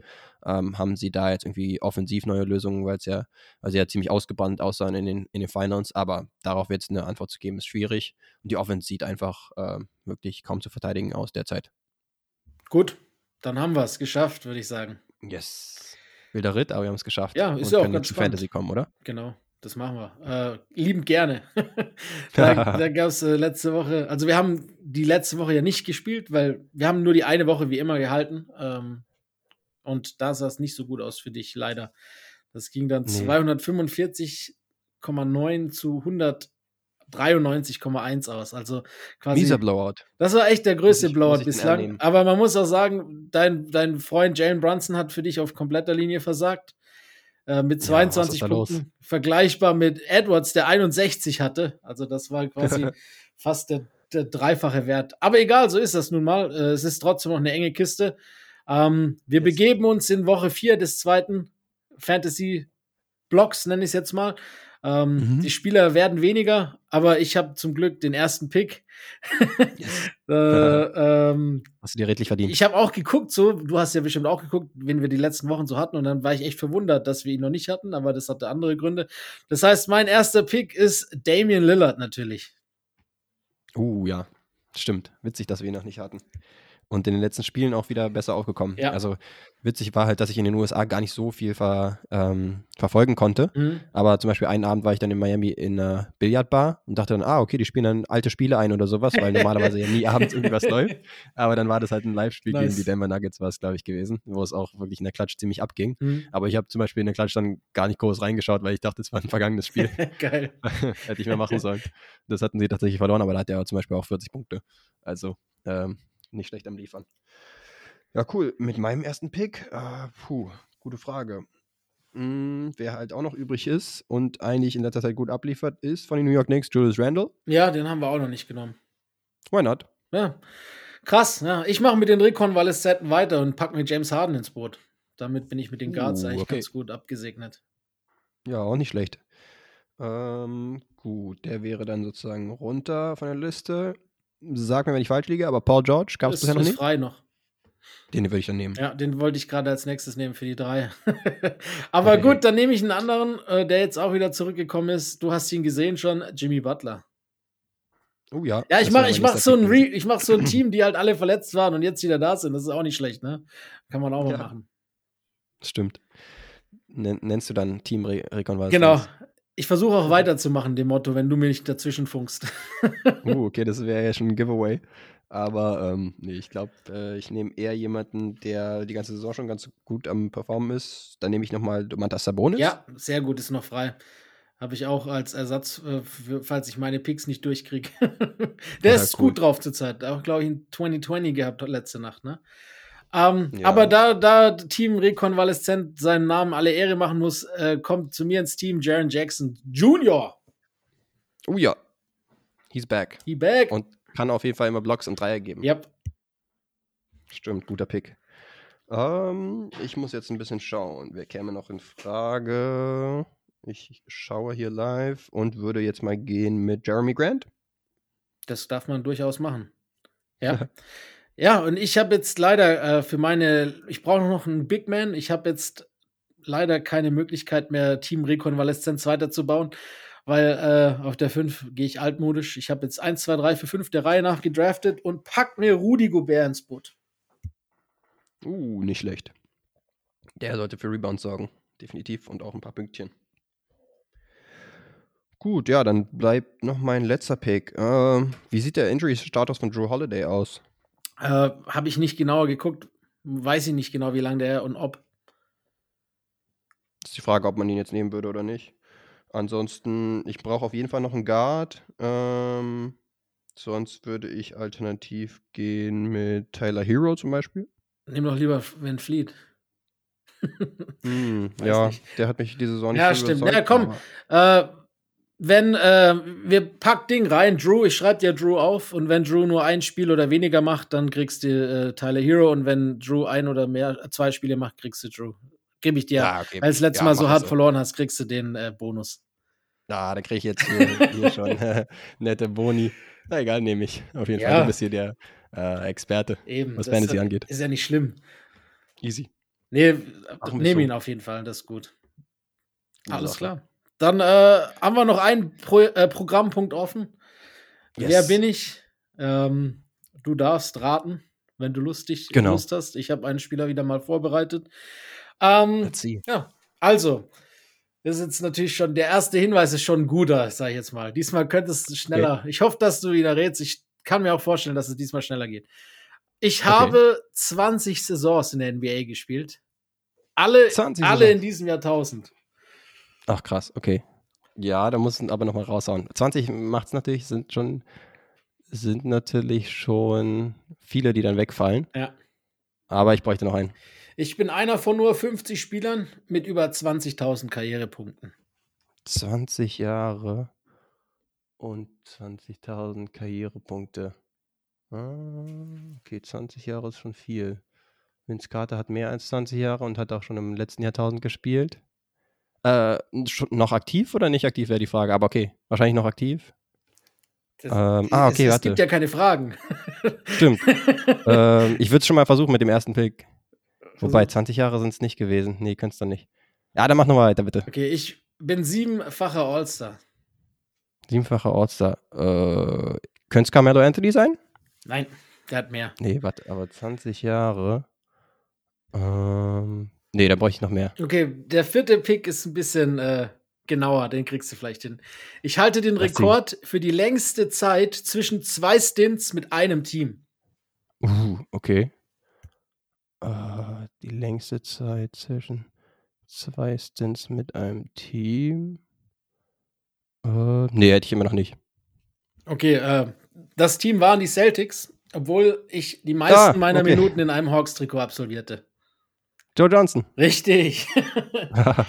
okay, krass. ISO 20 Joe. Jahre waren es sogar für ihn. Es war 19 plus das eine Spiel. also ah, faktisch okay, 20 Saisons leider. Ja, krass. Und, und er war ja immer ein Honorary All-Star. War immer so einer, der wahrscheinlich jetzt nicht der Erste auf dem All-Star-Sheet genau. war, aber äh, richtig auf dem Osten dabei gewesen. Ja, zu seiner okay, Hawkszeit cool. war der schon echt, echt gut, muss man sagen. Ja, definitiv. Ja, witzig. Ich überlege, ob ich ihn früher hätte haben sollen. 20 Jahre sind halt echt Ja, viel. Klar. Ich meine, du hast ihn ja rausgekommen. Das ist ja vollkommen egal. Du hast es ja hinbekommen. Das ist ja das A Einzige. win is a win, zählt. Genau. sagt man so schön. Es ist einfach so. Finde ich cool. ein Win mit drei Punkten oder zwei Punkten kann auch mal schöner sein als ein Blowout. Du sagst es. So finde ich es gut. für den So wie Zuschauer. du es äh, raushaust.